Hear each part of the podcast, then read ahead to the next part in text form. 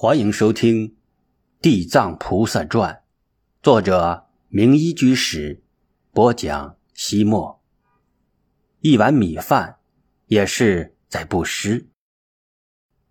师地藏在九子山人迹罕至之处安顿下来之后，回想自己入唐二十多年的参修经过，书里所学的各宗各派的佛教义理以及修正方法，深深感到。若无佛经原点为境鉴，必将歧路丛生。于是他下山直奔南岭，请于当居士为他抄写四部佛经：天台宗宗经《法华经》，华严宗所依经典《华严经》，法相宗与达摩之禅所共依的《楞伽经》。以及世尊入灭之前所说的最后一部经典《涅盘经》，于当说，《华严经》长达八十卷，就是请多人分头抄写，恐怕也需要一些时日。我估计大约得半年时间。师地藏说道：“呃，贫僧不着急，你何时抄写完毕？我。”下山来取，呃，那倒不用，到时候我派管家带人给您送去。临别，于当拿出一杖，制作精美的禅杖，上部的杖头装有金属所制的塔坡形，附有大环，大环上穿有小环，摇动时会发出清脆的金属声。僧人行脚时。可用于惊动、驱除毒害等动物。行乞时，用来警觉施主。根据佛陀的教诲，古代僧人其实入人家不能敲门，应该阵仗出声。于当给师地藏专门定制的这条锡杖，通体金色，顶头还镶嵌了一块红红的宝石，很是。璀璨夺目。师地藏说：“贫僧在山中随便捡一根藤木即可为杖。”于居士，您这是何必呢？于当说道：“你长期居住在荒无人烟的深山，肯定会遇到虫狼虎豹，必须有一根结实的禅杖防身。至于那宝石，是管家夫妇执意要安装的，说是。”聊表心意。说着，于当又往他行囊里塞了一些银子。师地藏笑道：“在我那山谷之中，金银珠宝还不如沙土有用。你给我带那些干什么？若可能，你给我装一些米粮好了。我自己虽然可以以松花野菜充饥，但连生毕竟还小。”正是长身体的时候，不敢太委屈他。于荡笑道：“大师，您真是不食人间烟火的世外高人。从南岭到青阳，路途遥遥，您背上百十斤米，岂不累死？我给您的这些银子，是让您就近在山下买些食物以及日常用品。”师弟藏不好意思的摸摸自己的光头。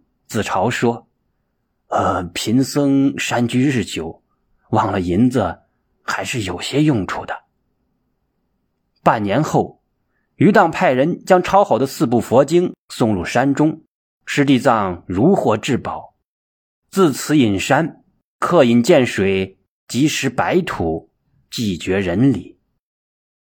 转眼，师地藏入住东崖已经三四年时间，小莲生。也长成了小小的少年。师傅一有空闲，就教他读书识字，偶尔也指导他打打坐、念念经。连生虽然从小失去了父母，但在师弟藏的保佑下健康成长。山中缺粮，师弟藏总是先让他吃饱，自己再在剩饭里掺进一些观音土果腹。连生。冰雪聪明，慢慢学会了摘野果、玩野菜、拾干柴。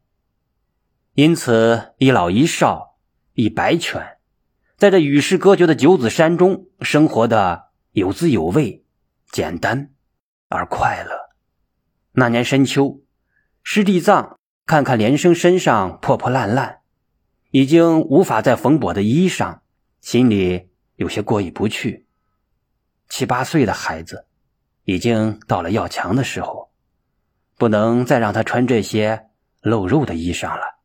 再说，冬天到了，该给他准备过冬的棉衣了，而且粮食也快吃光了，必须下山化缘去了。师傅，还去吴老先生家吧？连生说道。咱们不能总麻烦吴永之老居士，他家大业大，但用相也大。咱们不能成为人家的负担。那就去南岭吧。余当员外可总是盼着您去呢。连生眼睛发亮，心里很向往。可是师傅却说：“南岭太远了，来回路上得好几天，太耽误功夫。我想就到山下附近的村庄木化吧。”连生眼里的小火苗熄灭了，他略得片刻。说道：“师傅，冬天也得多储备一些烤火的木柴。明天我……”石地藏心里像明镜一样，小连生长大了，要脸面了，不愿意再跟他去化缘乞讨，生怕遭人白眼。他呵呵一笑，说道：“那你就明天留在山上吧。”第二天一大早，连生早早起床打柴去了。师弟藏独自一人向山下走去。半路上，他忽然看到单听跟了过来，便将他招到跟前，蹲下来对他说：“山里只留下连生一个小孩子，我不放心。你回去和他作伴去吧，记住，要好好的。”看护着他，师弟藏爱怜的拍拍单听的脖子，于是白犬听话的折了回去。山路曲折难行，师弟藏来到山下村落的时候，已经是日上三竿了。九子山民众很淳朴，你家一升米，他家二尺布，纷纷的布施。临近中午。师弟藏刚要到一户人家用斋，忽然感到一阵心惊肉跳，脑海里掠过一阵不祥的阴云。他顾不得吃饭，背起木化来的东西，赶紧回山里去了。他三步并作两步，飞一般赶回了东崖的岩洞。然而，里面既没有小莲生的身影，老犬善听，更没有像往常那样远远的跑来迎接。他们去了哪里？他侧耳倾听的山里的每一缕动静，似乎隐隐约约的听到后山有孩子的哭声。山里别无他人，一定是连生。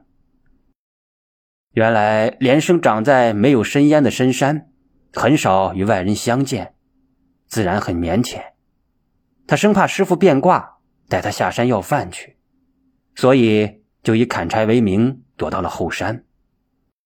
后山更为荒僻，连樵夫都不光临，因而他不一会儿就捡到了两大捆的干柴。看看日头尚早，他就在林中玩耍起来。山间丛林弥漫着醉人的清芬气息，啄木鸟正在咚咚的工作着，喜鹊拖着它的长尾巴正在树上搭房子。他们各忙各的，都不理睬小连生。而一只叫的很好听的小鸟，却好像是故意逗他玩，总是让他只闻其声，不见其影。追寻着鸟的鸣叫，他渐渐走进了密林深山，走进了一团干枯的烂草。那是一只静静卧着的华南虎。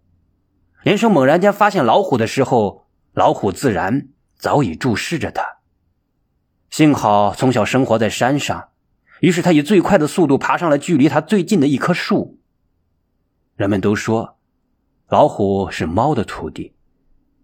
狡猾的老猫唯独没有将上树的本领教给他，所以当背信弃义的老虎最后想吃掉老猫的时候，老猫赶紧爬到了树上。